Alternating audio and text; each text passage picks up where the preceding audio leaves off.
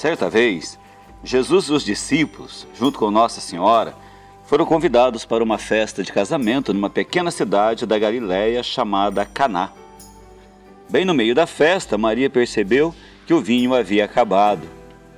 Os noivos estavam envergonhados e tristes. Ela, como mãe amorosa, foi até Jesus e pediu que ele ajudasse aqueles jovens. Ela disse aos organizadores da festa: Façam tudo o que o meu filho disser para vocês. Jesus atendeu ao pedido de sua mãe. Realizou seu primeiro milagre, transformando água em vinho. Maria ficou feliz com esse gesto de amor de seu filho, mas ficou muito mais feliz ao ver os discípulos crendo nele. Você quer deixar o coração de Nossa Senhora repleto de alegria? Creia e caminhe com Jesus.